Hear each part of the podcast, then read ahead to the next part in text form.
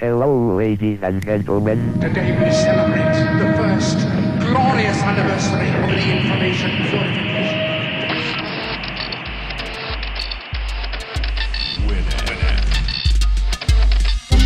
Piratas de Tierra del Fuego. Tecnología del mundo ensamblada en casa.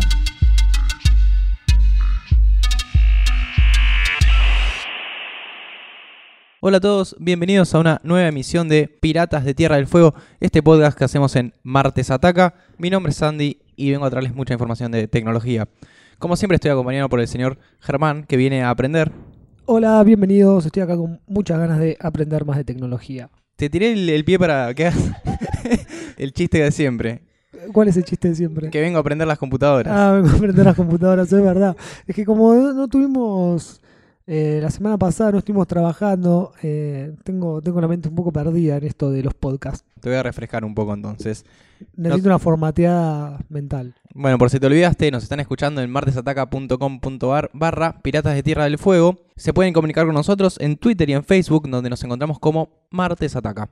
¿Eso te acordabas? De eso me acordaba, sí, sí, sí, porque lo estamos haciendo mucho.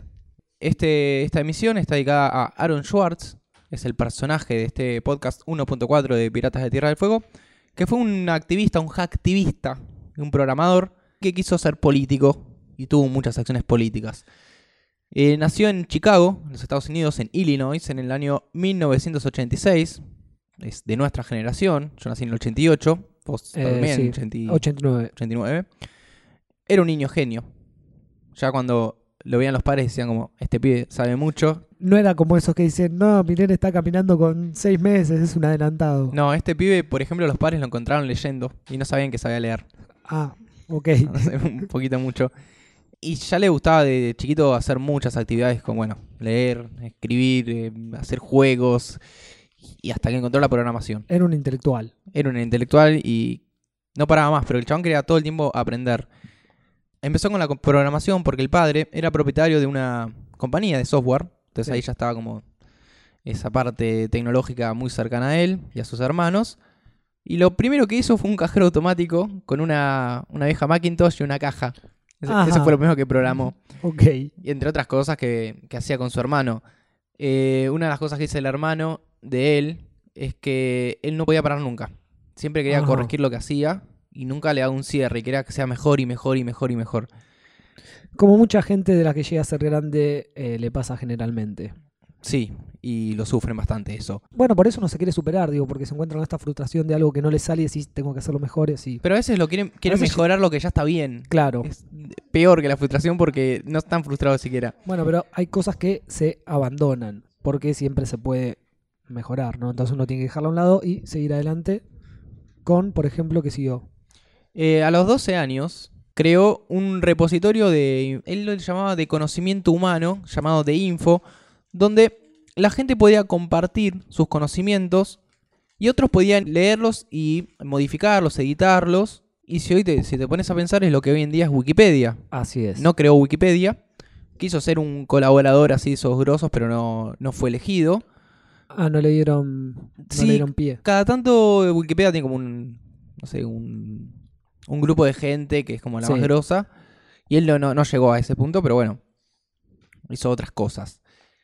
Él tenía una idea que él inclusive la presenta a un profesor, le dice, no, yo quiero hacer una, una página donde la gente sube información y otros la puedan editar y, y que sea una gran enciclopedia. El profesor le dijo como, ¿quién va a editar una enciclopedia?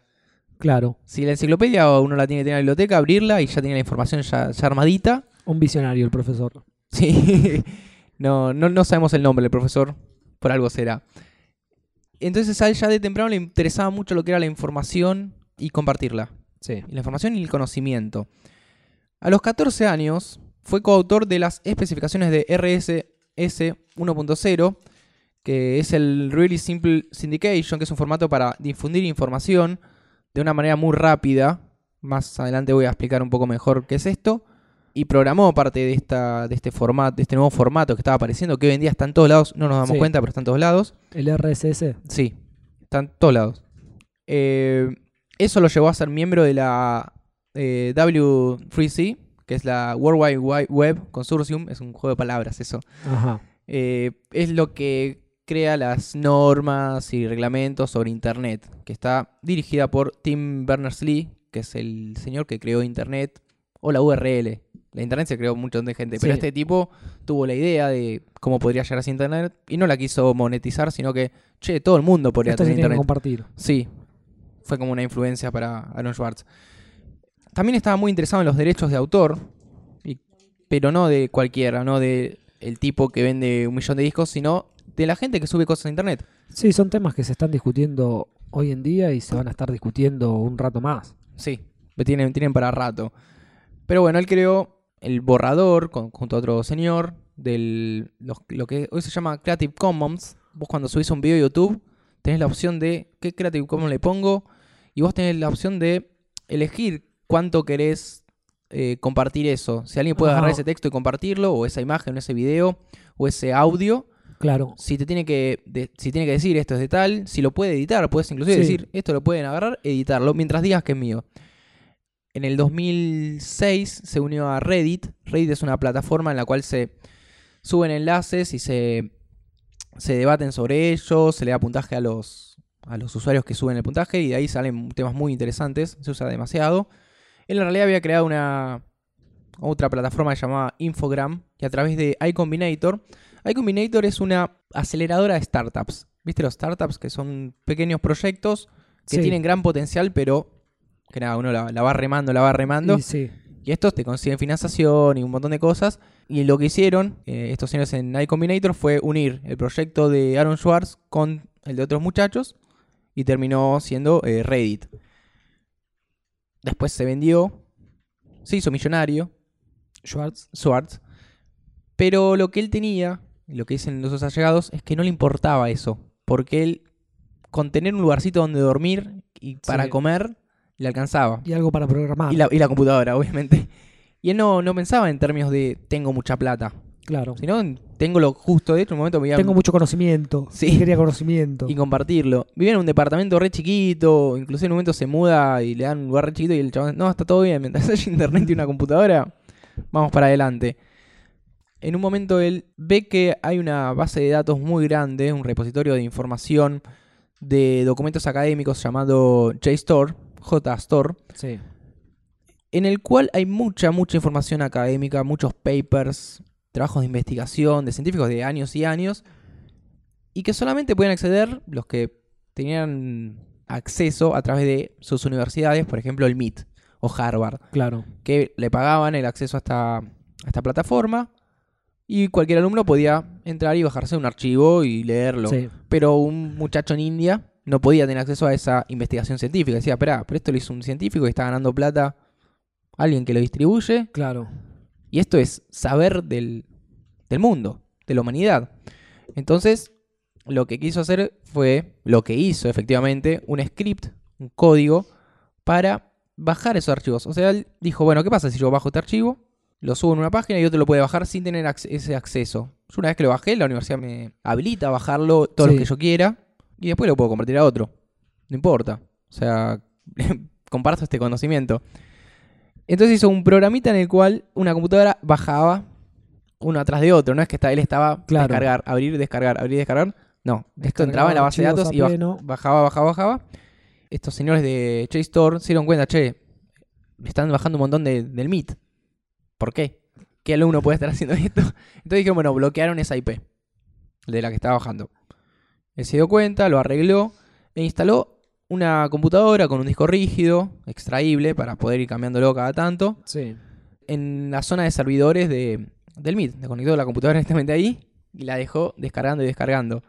Entonces, cuando encontraron esta computadora, el MIT podría haber agarrado la, lo que estaba ahí. Bueno, acá un alumno quiso. Un a- chanchullo. a- quiso no, no, quiso experimentar con algo. Bueno, lo sacamos, no tendría que haber hecho esto. Nos olvidamos. Pero dijeron, vamos a poner una cámara de seguridad a ver si agarramos a quién fue. No sé para qué. El MIT tiene como una, eh, una historia en la cual promueve la cultura hack, la cultura Sí. hacker, porque quieren que los, sus alumnos avancen y rompan lo- lo- los límites. Bueno, pusieron esta cámara. Lo primero que se ve es como un señor de limpieza entrando a esa, habitación después de no sé. Y de momento se lo ve a, efectivamente a Aaron Schwartz entrando, sacando un disco rígido, conectando otro y yéndose. Suficiente para ir a la Meterlo tras, las- tras las rejas. Sí, eso es lo que se quería hacer.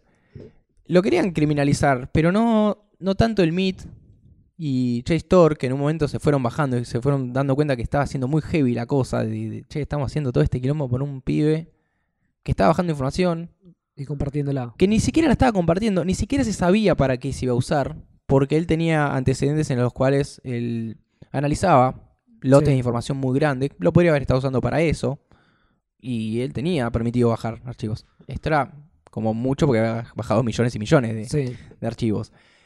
Entonces, el gobierno de los Estados Unidos lo tomó como un chivo expiatorio para aplicar una ley muy vieja en la cual él lo estaban poniendo como un criminal informático, lo cual le cabía no solamente pagar fianza o una multa, sino también ir a la cárcel, como Sí. cualquier preso. Como el tipo que mata a una persona, lo mismo. Él por bajar archivos y querer compartirlos a la humanidad. Claro. Eh, él siguió, a pesar de esto, el juicio siguió por un lado. él Los dinosaurios. Sí, los dinosaurios. Eh, él siguió trabajando con sus cosas, siguió haciendo mucha política, mucho activismo. A él lo que más le preocupaba era si yo llevaba el preso en algún momento, porque él no quería negociar, bueno, voy un año preso, se nos olvidamos de todo, no pago multa o pago muy poca plata, Claro. porque si no quedaba fuera del sistema político de los Estados Unidos y él no podía hacer representar a, la- a quien quería representar. Después, él creó un grupo llamado Progreso, tiene otro nombre, después vamos a, voy a mencionar mejor, el cual estaba en contra de, de unas leyes que se querían promulgar en los Estados Unidos, en el Congreso, que era sobre el contenido en Internet. No sé si vos recordás, hace un par de años, algo que se llamaba SOPA, Sí. que estaban todos, che, sopa, sopa, sopa, esto y lo otro, que se llama, era la Stop Online Piracy Act. Bueno, él estaba atrás de esto, de que no, Que no pase. que esto. no se promulgue esa ley, que está bien dicho, promulgar es... Sí. Sí. Porque esto lo que hacía era que yo veía un contenido mínimo mío, no sé, poner que vos tenés un blog, Sí. encontraste una foto en Google y lo pusiste en un, en un artículo. Alguien que tiene los derechos sobre esa foto dice, Sí. che, no me mencionó, no sé, tengo los derechos. Pam. No, no. Ah, te cerraban te el- cerraban todo. No es que daban, no sé, Claro, revisaban no es que te bajan esa la imagen. Bajaban todo, todo el sitio. Tenían los- el derecho para eso. Claro. Y eh, nada, en un momento estaba como. Estaba por ganar eh, esta ley. por Tenía los votos suficientes. Y con todo este accionar que hizo él, con obviamente un grupo de gente, no estaba él solo, logró, creando plataformas, que mucha gente se conecte con los congresistas, los llame, les diga, che, ¿cómo es esto?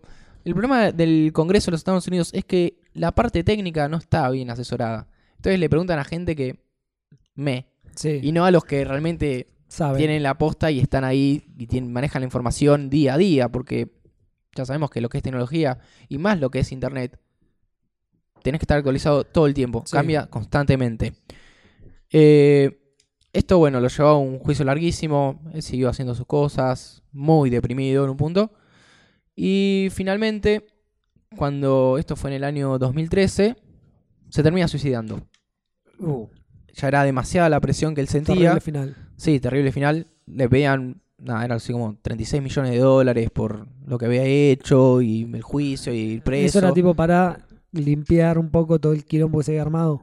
no, ¿Le eso era, Eso? claro, era lo del tema de bajar los archivos. Sí. Por, un- por, por archivos, o sea, no, no, es, es muy, muy loco. Pero se sabía Sí. que había una... Que lo que se quería hacer era tomarlo como ejemplo para que otros hackers no Claro. quieran hacer sus maldades. Así que bueno, es un total desperdicio lo que pasó con este muchacho, ya que no lo tenemos. Con 26 años hizo todo eso. Decís, mierda, si el tipo seguía vivo, Lo que hubiese hecho en un par de años más. sí, o en un año más iba a hacer otra cosa, en dos iba a hacer otra, en tres. Y nada, y en 10 años iba a ser un referente político, claramente. Pero bueno, no querían que eso pase. Él no aguantó tanta presión y terminó así. Y tenés que tener, no sé, una mentalidad muy fuerte para con Sí. 26 años y todos esos quilombos. Sí, porque también vive en su mundo. Esa gente vive en su mundo, está muy centrada en lo que, en lo que sabe, lo que piensa, todo el tiempo están pensando y pensando y pensando y pensando. Tenés que ser como Mandela, Como claro. que estuvo no sé cuántos años preso ahí. Y lo soportó y lo soportó y le funcionó. Pero este pibe no pudo. Lo, lo sobrepasó. Eh, y nadie lo culpa por eso. De hecho, los obvio. culpables están en otro lado, tranquilitos. Vamos a hablar un poco de lo que sería la temática de este programa. Las contribuciones que hizo Aaron Schwartz a la red, al internet. Hay un documental de él que se llama The Internet Own Voice, así como el chico de Internet, Sí. porque lo que tiene es que es de una generación que ya tiene Internet. No es de esos programadores de antaño que fueron inventando Claro. cosas para que después exista Internet, existan las tecnologías actuales, sino que él ya tenía todo eso y quiso evolucionar o reevolucionar a partir de, Internet. Lo primero es el RSS 1.0, el Really Simple Syndication, que es un formato que nos permite compartir contenidos en Internet de una forma muy muy fácil. Eh, está basado en, en el feed, en archivos que tienen un estándar y tienen la información justa para que vos puedas acceder a ciertos datos. Por ejemplo, vos te puedes suscribir a un diario Sí. y en vez de todos los días abrir el diario y leer las noticias de ese mismo diario, tenés un programita, puede ser el Google Reader, hay un montón. Ponés la dirección de RSS de ese diario y vos todo cuando se actualiza te llega. Por ejemplo, ¿viste Twitter que te van llegando los tweets y te va avisando? Claro. Lo mismo, pero podés agarrarte 10 diarios, 100 diarios del mundo Sí. y ir recibiendo todas las noticias que van subiendo minuto a minuto. Zarpado. Lo mismo se usa, por ejemplo, para los podcasts. Tenés una aplicación de podcast y vas se va, va actualizando cada vez que hay uno nuevo. Y para un montón de cosas más. Lo que más usa es la, son las noticias. Sí. Bueno, después pasamos a Reddit, que nace en 2005 eh, de la mano de Steve Human y Alex eh, Ohanian. Ellos eran los creadores. Después se une Schwartz a principios de 2006. Él desarrolló gran parte del código que es abierto. El código de Reddit uno puede acceder y usarlo, menos una parte que es anti-spam. Porque Claro. como es un portal donde los usuarios comparten enlaces, información eh, y discuten sobre los mismos y lo- le dan puntajes, Sí. el spam es primordial, que no te llenen de mierda todo eso. Y sí. Y mismo los usuarios van como reportando. Sé que es el- el única parte del código que no se usa. Reddit hoy en día es como una fuente de información donde se disparan tópicos muy interesantes. No sé, alguien vio algo, lo comparte y se empieza a hablar de eso. Y- Claro. Y, hay preguntas, respuestas a partir de eso y de golpe lo conoce todo el mundo. Eh, se puede viralizar algo muy rápido a través de Reddit, pero suelen ser cosas muy interesantes Claro. tiene algo en lo cual un famoso se puede llegar a conectar, tener su cuenta de Reddit y hay preguntas y respuestas. Ah, muy Está, bu- bueno. está bueno. Eh, lo, ha hecho, por ejemplo, Bill Gates. Sí. Se conecta, tiene su cuenta y la gente le puede hacer preguntas y él va respondiendo la, la respuesta que quiere. Los usuarios van dándole valor a esas preguntas que hacen los usuarios porque si es más interesante, no, Claro, esta sí, está sí, mejor, sí, respóndeme esta. Por ahí algo que muchos pensaron. Sí, no, Eh, no, no, no tenés en 20 peli- preguntar. Claro, no, no hay 20 preguntas iguales, sino bueno, alguien ya la hizo, que responda a esta. Después pasamos a Markdown, que lo hizo junto a John Gruber, que es un lenguaje de marcado ligero para darle formato a textos sin necesidad de recurrir a editores WYSIWYG o tener que usar HTML. Por si no sabes qué es WYSIWYG, es algo muy gracioso. No parece sé qué es WYSIWYG. WYSIWYG es eh, what you see is what you get. O sea, es un editor eh, avanzado. No sé si alguna vez usaste WordPress Sí. eh, donde subís el contenido que puedes ponerle negrita, subrayado, Sí, sí. H1, H2, todo eso. Entonces, lo que vos ves en ese editor, después lo vas a ver en, un, en tu blog. Claro. Igual. Este lenguaje, la ventaja que tiene es que se escribe en texto plano, no tenés que usar ningún botoncito, nada, no tenés que meter HTML en el medio, nada. Es texto plano y se van usando símbolos, por ejemplo, no sé, un asterisco, Sí. lo que va a después, cuando se ejecute con Markdown, lo va a pasar a HTML. Entonces, uno escribe todo derechito, se sabe más o menos cuáles son las, la- los símbolos que tiene que usar. Claro. Encima está bueno porque es fácil de leer y ya está. Después se convierte. Esto es ideal para lo- los que editan, los, los que publican contenido online. También, una cosa que nos dejó fue la defensa de la cultura libre.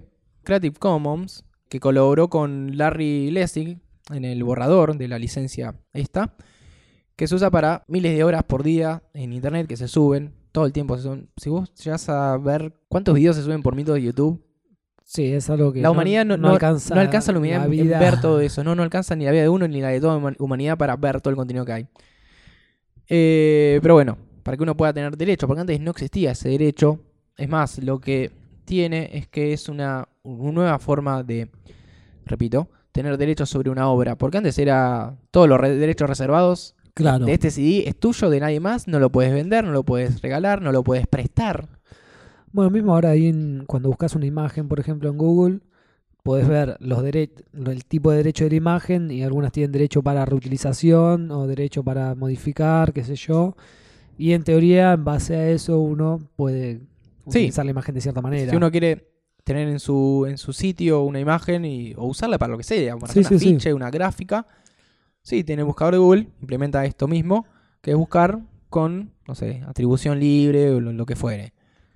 Eh, antes era todos los derechos reservados o nada. Claro.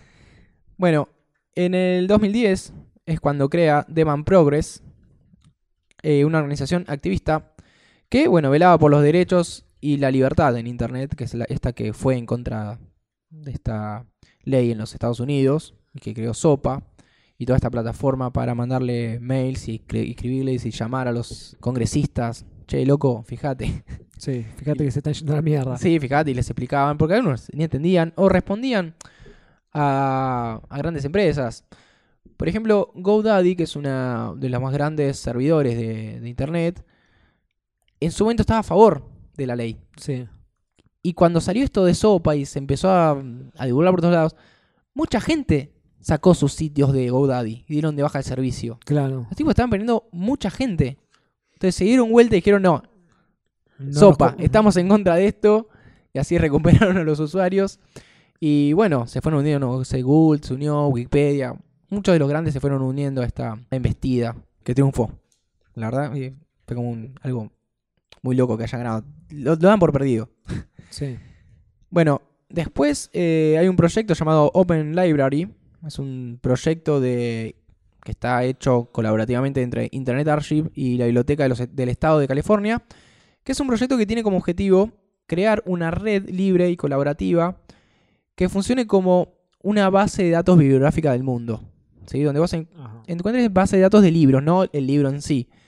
Esto eh, se hizo con la dirección técnica de Aaron Schwartz, que junto a un grupo de, de expertos desarrolló una wiki capaz de combinar metadatos de bibliotecas editoriales junto a los datos aportados por los usuarios. Levantaba toda esta información de internet y te Sí. están armando como esta gran biblioteca, pero sin los libros. Pero sin los libros, eh, sin el contenido de Sí. los libros. Así es. Eh, pero no, no estoy muy actualizado al tanto, pero puede ser que haya libros porque ya hay li- libros libres Sí. Que uno puede descargar. Mismo están los libros de, de Google, que uno puede ir y ver un par de páginas o bajarte el libro entero. Bueno, son estos todos estos temas de derecho, de, atribución, de quiénes son, de si este, que esta canción ya tiene tanto tiempo, ya es del mundo, Sí. o un libro. Cosas contra las que Juanjo Campanera está peleando. Sí, sí, y muchos dinosaurios que no entienden cómo tiene que adaptarse el sistema. El sistema no tiene que poner leyes contra la piratería, sino que tiene que crear formatos para que la gente no caiga en eso. Claro. Acá en, en Argentina llegó Netflix hace relativamente poco y antes no tenía forma de ver ese contenido. Y no es como, bueno, che, jodete, si no lo tenés no lo veas. Estamos en la era de internet y Claro. la idea es que llegue a todo el mundo. Eh, así que brindo por eso, brindo porque uno pueda pagar, no sé, 100 mangos de Netflix y ver todo lo que quiera, que está dentro del catálogo, y que no tenga que ir al mantero y comprarlo ilegalmente. Obvio. Y la gente que va al cine va a seguir yendo al cine. Sí, de hecho, Y yo no, yo no etcétera. veo que haya... Hubo un momento que sí cayó la gente que iba al cine. Obviamente cayeron los VHS y los DVDs. Sí, no sé si hay... Hay lugares de alquilar, pero ya bajaron porque te sale lo mismo alquilar un original que comprar un trucho. Yo igual prefiero no comprar en la calle. Prefiero Joder. bajar torrents. Obviamente. Eh, bueno, en resumen, este muchacho te- tenía mucho, mucho interés por la información, la distribución de la misma. Una de las cosas que él decía es que antes vos cuando tenías un televisor, el televisor estaba restringido por las técnicas y las tecnologías, te llegaban, no sé, por aire 10 canales, con cable te llegaban hasta 500. o tenías que tener el deco.